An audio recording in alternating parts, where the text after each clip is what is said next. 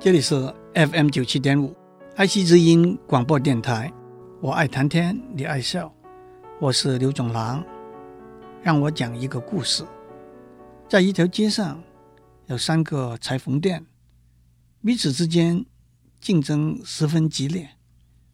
为了争取顾客，第一家裁缝店在门前挂上一个布条：“全城第一名的裁缝店。”第二家裁缝店不甘示弱，马上在门前挂上一个布条：“全国第一名的裁缝店。”第三家裁缝店却另有奇谋，也在门前挂上一个布条：“这条街上第一名的裁缝店。”三家裁缝店每一家都要做第一名，到底谁是第一名呢？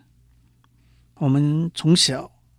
就被灌输追求第一名的观念，考试第一名就是状元，赛跑第一名可以获得金牌，最有钱的人就是首富，诺贝尔奖、金钟奖、股王、牛肉面大王、金氏纪录，通通都是可以举起大拇指来叫好的第一名。第一名是一份荣誉。它不但代表过去努力的成果，也往往带来许多未来的实质的奖励和回报。那么，第一名是怎样产生的呢？在一个自由进步的环境里头，评定和比较是许多过程中重要的一环。评定和比较可以帮助我们做验证和评估，也可以帮忙我们做。规划和选择，更可以帮助我们做检讨和改进。学生在一个学期里头有没有完成预定的学习进度？一群候选人里头，哪几个符合遴选的资格？台北哪几家的牛肉面最好吃？都是经过评估得来的结果。完成了预定三年学习进度的学生，就可以从高中毕业，有进入大学的资格。但是如果大学收生的名额有一个上限，那么评估的结果除了毕业和不毕业之外，还有选择具有才华能力的学生，为他们提供上大学的机会。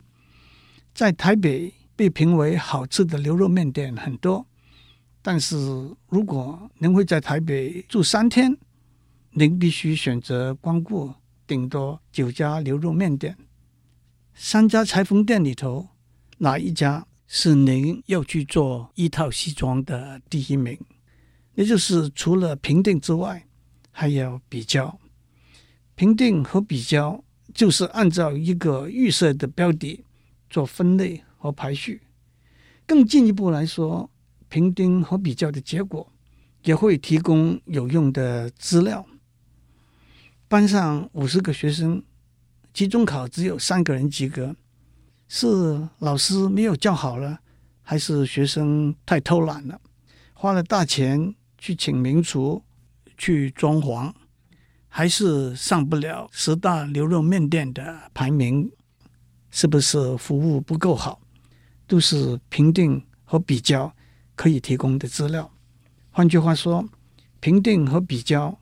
要扮演裁判的角色，也同时可以扮演教练的角色。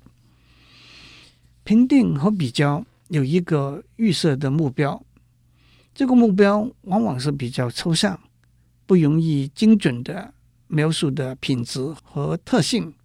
从事科学研究的才华、领导的能力、美丽、可口，都是重要，感受得到。却没有办法精准地描述的品质和特性，因此，我们就往往用一些比较具体的指标作为这些特质的粗略的估计。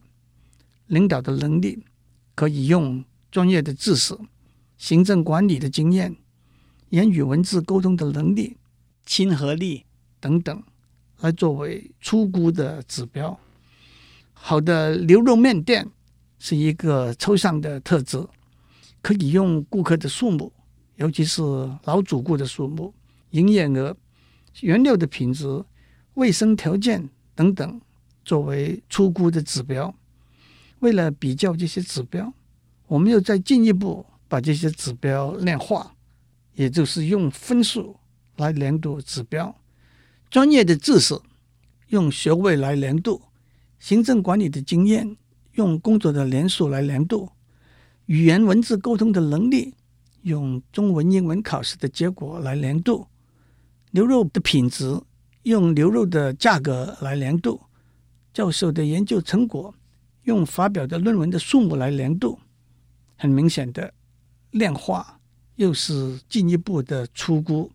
学位比较高，专业知识不见得一定比较好；语文考试分数比较高，表达沟通的能力不见得一定比较好。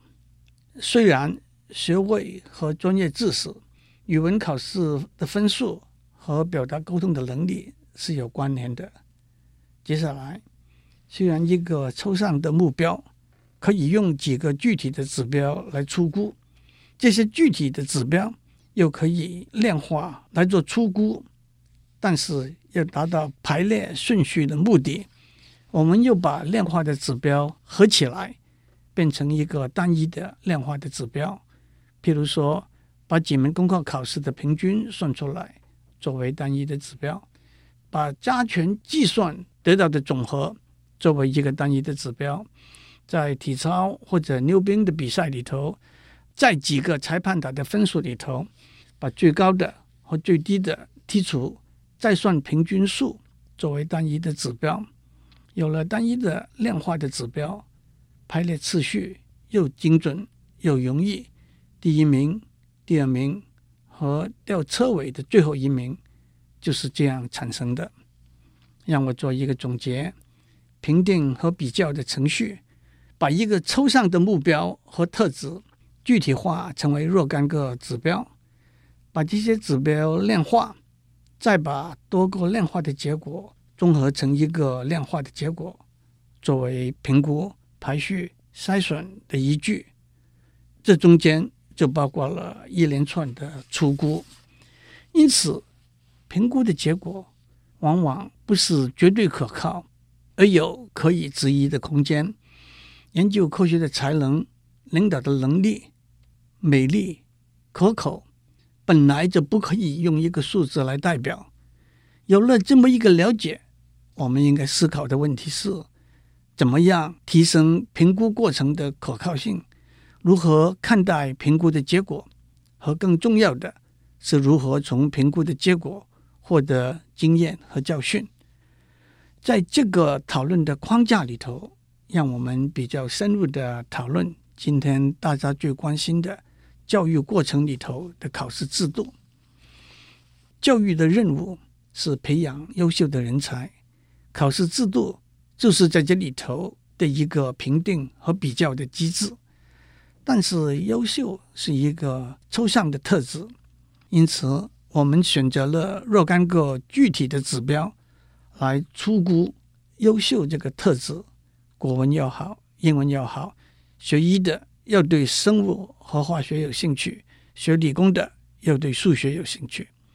正如我们在上面讲过，这些都是对优秀这个特质，包括想象力、创造力、读书的态度和方法的一个初估。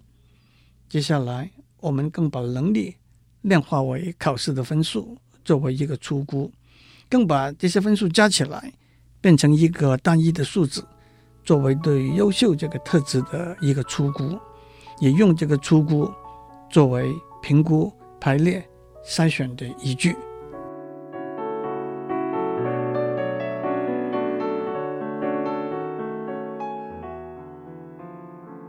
我花了相当多的唇舌，指出大家早已经知道的事实：考试的结果。只不过是学习的能力和成就的初估。为什么只评估这些面向？为什么用这种方式来评估这些面向？都是可以讨论、可以修改的。而且，我们目前的考试制度还有几个问题。第一，当我们发现一个评估的机制是相当粗糙的时候，我们应该想办法去改善这个机制。就像一个测试金子纯度的机器精准度有问题的时候，我们应该想办法提高它的精准度。但是今天我们的考试制度却差不多朝着反方向去走，在种种似是而非的理由之下，偏离了选拔优秀人才的目标。例如，考试的内容。必须严格的规范在一个固定的范围之内。今天，当大家激烈的在一纲一本、一纲多本的话题上争辩的时候，让我指出，从事研究工作的时候是多纲多本，在社会上做事的时候是无纲无本，把考试的内容绑死。就难以评估学生知识的广度。又例如，考试的题目大部分是是非题和选择题，尽量避免申论题，那就难以评估学生知识的深度。又例如，需要记忆事实和数据的考题多，需要思考的考题少。那就难以评估学生对知识灵活应用的能力，这些都可以被称为自废武功的做法，降低了评估能力和成就的功能。第二，我们在上面讲过，评估和比较的机制不但要扮演裁判的角色，也同时可以扮演教练的角色，在考试这个例子里头。这是很重要的一个层面。为了考试，学生必须复习他以前学过的东西，没有完全了解的，做更清晰的了解；以前没有好好思考过的，做更深入的思考。趁着考试准备的机会，学点新的东西，甚至在考试的时候，还可能发现以前没有见过的新东西。换句话说，考试。应该是学习的一个环节，但是今天的考试制度强调记忆、复习理解，更谈不到引进新的观念和内容，差不多完全没有发挥教练的功能。第三，更严重的是，考试变得比教育更重要，不考不教，学生对课外的材料完全没有兴趣。没有机会去接触。此外，学生读书方法的训练、读书兴趣的培养，都因为考试制度而被忽略了。学校把为学生准备考试作为他们首要甚至唯一的责任，学生把考试作为学习的首要甚至唯一的目的。考试。本来是教育过程中的一个环节，却倒过来变成主导教育发展的力量。这就是本末倒置，也就是英文里头“被尾巴来摇动一条狗”这句成语的意思。《韩非子》里头有一个很有趣的故事：有一个人要到市场去买一双鞋子，他先在家里用一根绳子。把自己的脚的长度量好，等到他走到市场，发现把绳子留在家里，忘了带在身上，就赶快回家去把绳子拿来。可是，一来一回，把时间耽搁了。买鞋的店也早就关门了。有人问他：“你为什么不直接用脚去试鞋子呢？”他说：“我宁愿相信。”年度的绳子，而不相信自己的脚，这正是我们相信考试的结果，而不相信真正的才华和能力的一个写照。讲到这里，有人会替我下结论：你讲了那么多有关考试的坏话，你是不是要建议废除考试？在许多情形之下。废除考试实在有它的道理，但是在目前我们的教育制度和架构之下，这是不切实际的。美国的大学用申请入学的制度，许多德国和法国的大学只要高中毕业就可以自动入学。这些做法有他们的优点和缺点，都没有办法囫囵吞枣的直接马上搬到台湾来。我们不能不承认，在一个公平有秩序的社会里头，名次的排列有它的重要性，甚至必要性。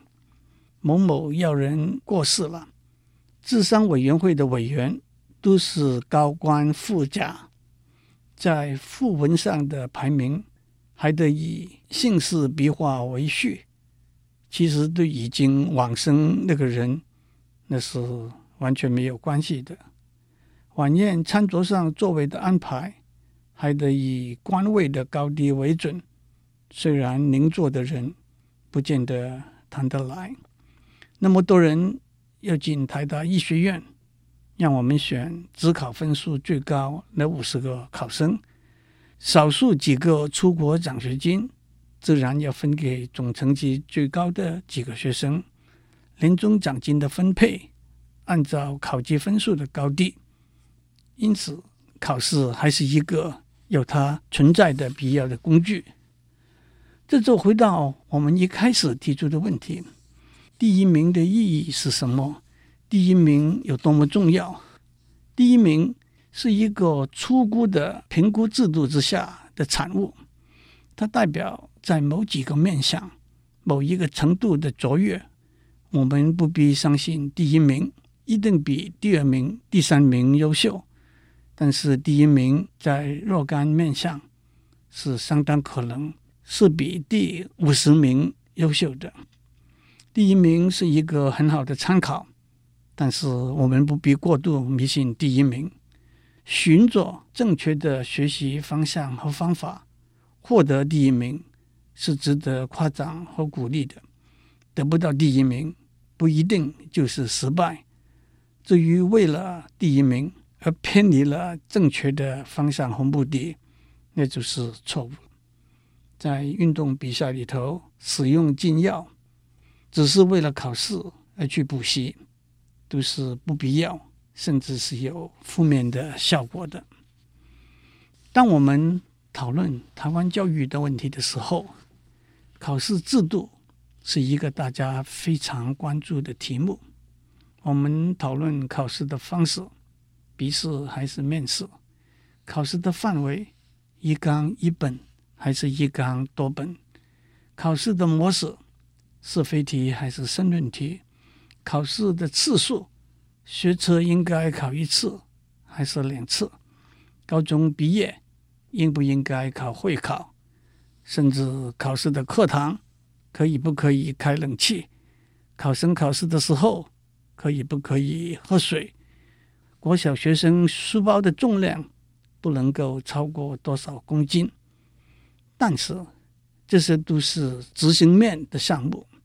我觉得最重要的是大家，包括学生、家长、老师、学校，都用我们上面讲过怎样看待考第一名的心态来看考试。这个评估排序的工具来看考试的结果，能够分发到第一志愿的名校是值得夸奖和鼓励的；分发不到第一志愿的名校，并不是失败，并不是学习求上进的结束。至于为了进第一志愿的名校而偏离了学习的方向和目的，那就是错误了。今天。一句很重要的口号是“教育松绑”。真正的松绑，就是要放松学生、家长、老师、学校和社会过分重视考试结果这种心态的束缚，放松非进第一志愿的名校的心理舒服。我会鼓励每一个学生以考第一名、以进第一志愿的名校为目标而努力。但是被这个目标绑架而偏离了求知的方向，那就是本末倒置了。解除这种心理上的负担和束缚，才是降低考试升学的压力的根本途径。有一句话说：“假如我们尽了我们的力去做，我们就是第一名了。”我们可以用这句话来看考试，来看工作，来看人生。祝您有个平安的一天，考个第一名。